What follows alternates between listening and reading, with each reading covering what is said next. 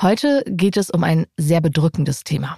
Es geht um den Moment, wenn aus freudiger Hoffnung traurige Gewissheit wird. Es geht um Fehlgeburten.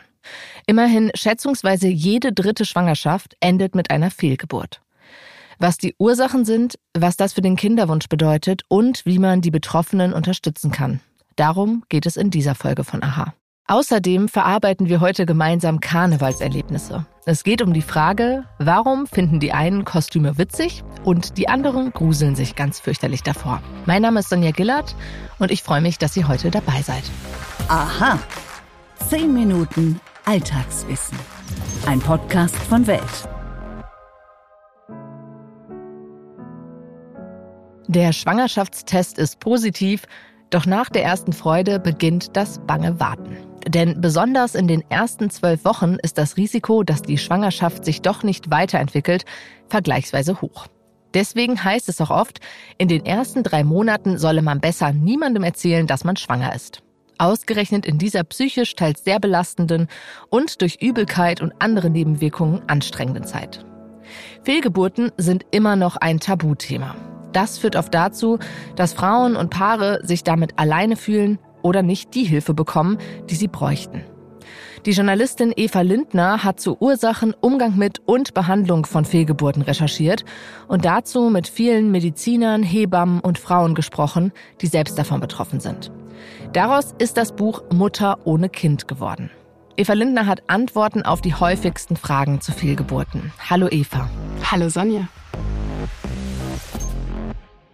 Fehlgeburten, wir haben es in der Anmoderation eben gehört, kommen ja vergleichsweise häufig vor. Jetzt ist es aber trotzdem so, dass das Thema immer noch ein Tabu ist. Woran liegt das nach deiner Recherche? Ja, ich denke, das liegt an mehreren Gründen. Also zum einen, dass das Thema Tod, Verlust, Trauer in der Gesellschaft generell tabuisiert ist und wir schlecht damit umgehen können in unserer Gesellschaft, die ja sehr individualistisch ist, auch kapitalistisch. Da ist natürlich, sind natürlich stehen Erfolgsgeschichten im Vordergrund. Auch Geschichten davon, ähm, ich habe ein gesundes Kind zur Welt gebracht und kein gesundes Kind zur Welt bekommen oder gerne Schwangerschaft zu verlieren, bedeutet gleich seinem Misserfolgen, Scheitern. Also damit hat es, denke ich, zu tun. Dann bestimmt auch mit dieser sogenannten Zwölf-Wochen-Regel, Drei-Monats-Regel, dass wir über Schwangerschaften, gerade Frühschwangerschaften, nicht sprechen und dementsprechend auch nicht über Schwangerschaftsverluste, die eben meistens 80 Prozent davon in diesen ersten zwölf Wochen passieren. Dass wir ja, uns als Gesellschaft darauf geeinigt haben, dass Frauen nur positive Nachrichten über ihre Schwangerschaften überbringen dürfen, nämlich dann, wenn sie über diese zwölf Wochen hinaus sind, berichten, jetzt bin ich schwanger und alles ist gut, aber eben nicht berichten dürfen, was schiefgegangen ist. Und das hat schon auch was sehr Misogynes. Lass uns doch mal auf die Ursachen gerade für frühe Fehlgeburten schauen. Was weiß man darüber heute? Also 60 bis 85 Prozent der Fehlgeburten basieren auf Chromosomenanomalien. Also das heißt, Chromosomen sind verändert in ihrem Bausatz. Die bekanntesten sind die Trisomien, die kennen wir. Und da gibt es eben noch sehr viele andere, die in der Eizelle oder in der Samenzelle oder eben bei deren biologisch hochkomplexer Verschmelzung auftreten können. Und der Embryo entwickelt sich dann nicht weiter und der Körper reguliert das mit einer natürlichen Reaktion und das ist die Fehlgeburt. Dann gibt es noch ein paar andere Gründe. Der Forschung fehlen auch noch ganz viele, ganz viel Wissen darüber, was noch Gründe sein können. Aber was wir wissen, ist, ähm, dass Myoma, also gutartige Muskelknoten in der Gebärmutter, ähm, Fehlgeburten verursachen können, ähm, unerkannte Schilddrüsenkrankheiten, Infektionen. Also auch das können Gründe für Fehlgeburten sein. Aber der Großteil wird eben von dieser von der Natur gegebenen Veränderung der Chromosomen herbeigeführt. Ja. Wie geht es denn nun weiter nach so einer traurigen Diagnose, die ja viele Frauen auch beim Frauenarzt, bei der Frauenärztin erleben, bei einer Vorsorgeuntersuchung und nicht wie oft dargestellten Film unbedingt, was auch schockierend ist zu Hause, dadurch, dass sie Blut verlieren oder so? Also sehr viele Frauen erleben das in der Frühschwangerschaft tatsächlich in der Frauenarztpraxis und sie kommen oft äh, zu ihren Ärztinnen ohne Symptome und in der Hoffnung, dass sie eine intakte Schwangerschaft ähm, haben und äh, bekommen dann diese Nachricht überbracht, dass das Herz nicht mehr schlägt oder nicht auffindbar ist, der Herzschlag. Und das hinterlässt die Frauen und betroffenen Familien natürlich oft ähm, im Schock und im, im Schmerz. Und dann werden ganz viele Frauen direkt zur Operation, zur Ausschabung geschickt, damit das möglichst schnell behoben wird. Also das sind tatsächlich 85 Prozent. Ähm, nötig wäre das allerdings nur bei 10 Prozent der Fälle. Also in Deutschland, das ist in anderen Ländern auch anders, überwiegt wirklich diese Operation als ähm, invasive Methode. Was sind Alternativen zur Operation? Also die Frau hat eigentlich immer drei Möglichkeiten. Das eine ist abzuwarten, bis der Körper das selbst reguliert mit einem Abgang des Embryos ähm, und der Plazenta, des Schwangerschaftsgewebes. Das andere ist durch eine medikamentöse Therapie, dass künstliche Venen erzeugt werden durch Medikamente. Da fehlt im Moment in Deutschland das wichtigste Medikament, Zytotec, auf dem Markt, um Frauen damit zu behandeln. Also es ist auch ein Riesenmissstand. Also das ist nicht zugelassen für diese Behandlungsform. Genau, und wird nicht mehr importiert. Und da ist momentan eine riesige Lücke für betroffene Frauen, sie gut zu ähm, versorgen. Und die dritte Option ist eben die Operation, die in Deutschland eben so häufig angewendet wird, obwohl es einfach nur in 10 Prozent der Fälle nötig wäre, wenn man starke Blutungen hat, Fieber bekommt, eine Infektion.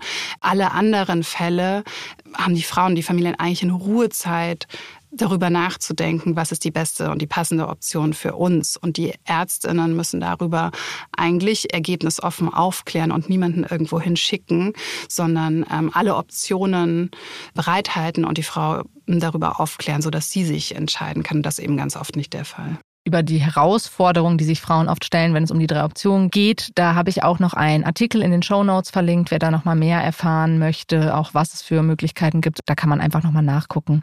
Ich möchte noch mal auf einen Punkt zu sprechen kommen und zwar die Emotionen neben der Trauer, mit denen Frauen, Paare dann oft dastehen. Vor allem die Frauen natürlich dieses Gefühl von ich bin schuld, ich habe da jetzt was falsch gemacht, hätte ich was anders machen können. Was ist da dran? Da ist nichts dran und das ist vielleicht auch die wichtigste Aussage in meinem Buch, dass Frauen so gut wie nie etwas für ihre Schwangerschaftsverluste können.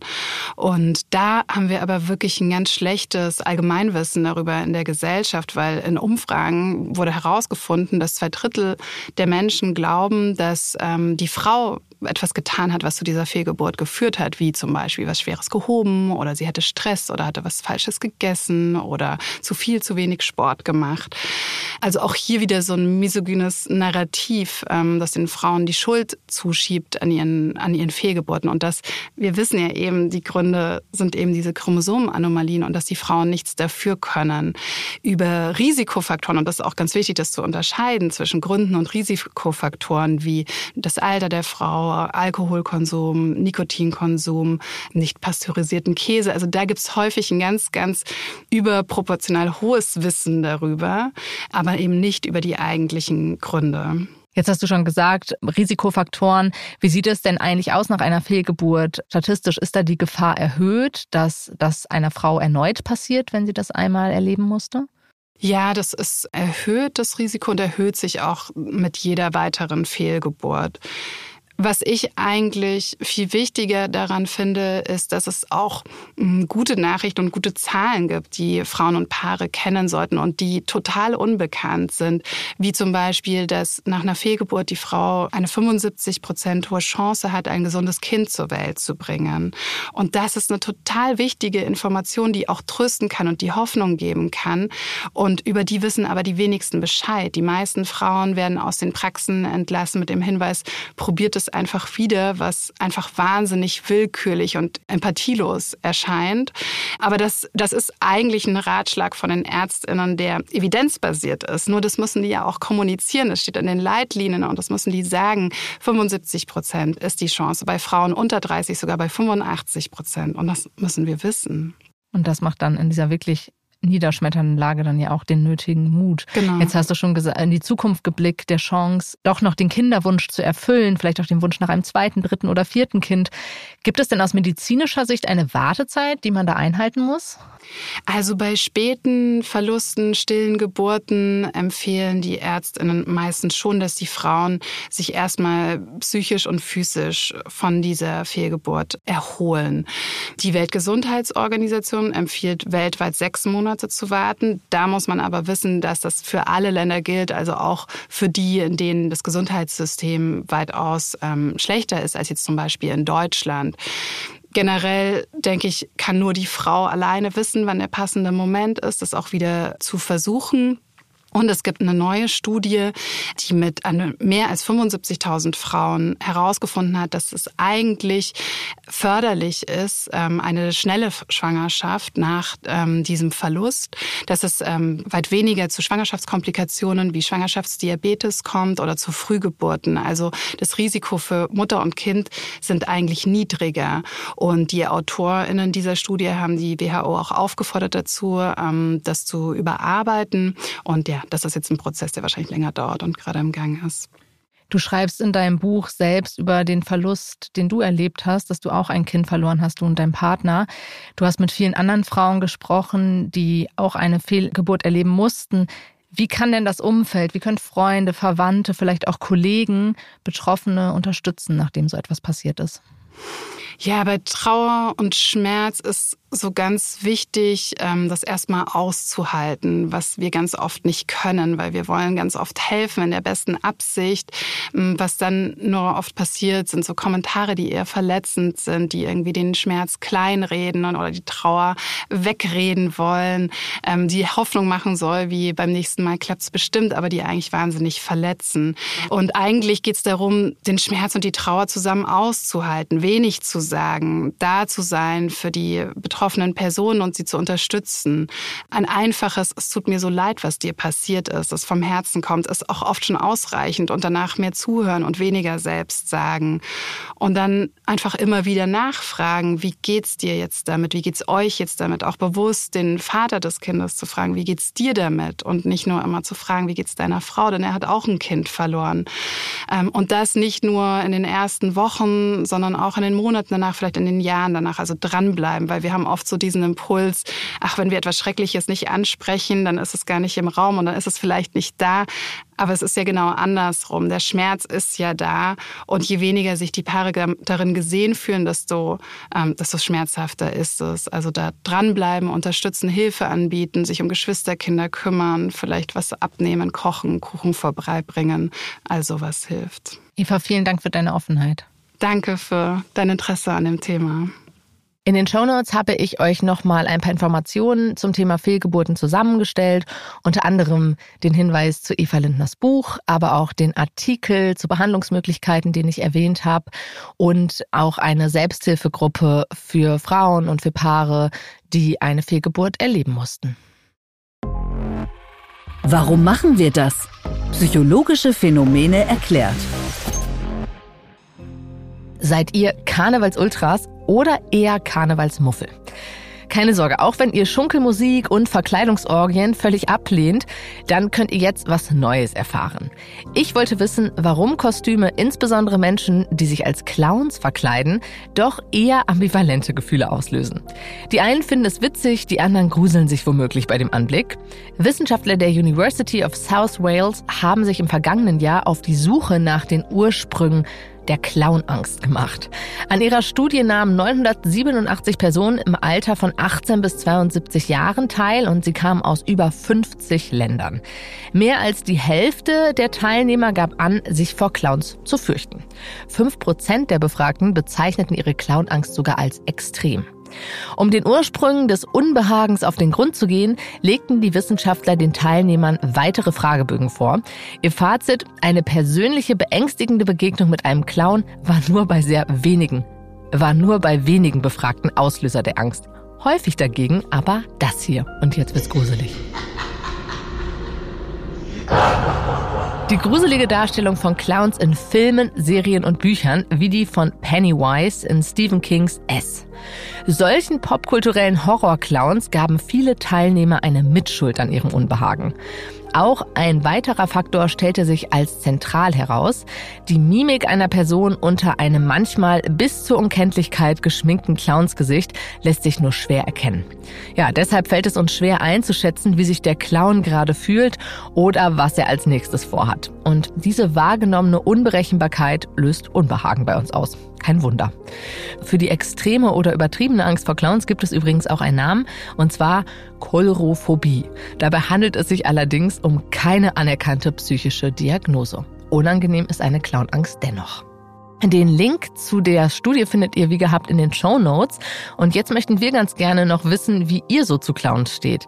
Schreibt uns dazu gerne eine Mail an wissen.welt.de oder nehmt bei Spotify an unserer Umfrage teil. Recherchiert hat meine Kollegin Juliane Schneider alles, was ihr jetzt über Clowns gelernt habt.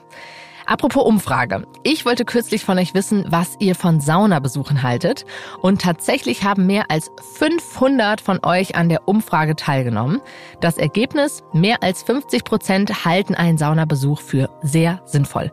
Ob er das wirklich ist, könnt ihr in der Folge zu den wissenschaftlichen Fakten rund ums Saunieren nachhören. Wenn euch die Folge gefallen hat, dann könnt ihr Antonia, Wiebke, Elisabeth und mir einen riesigen Gefallen tun und Freunden, Verwandten und anderen Menschen in eurem Umfeld von dem Podcast erzählen und natürlich auf den Podcast-Plattformen Sternchen und positive Bewertungen für Aha dalassen.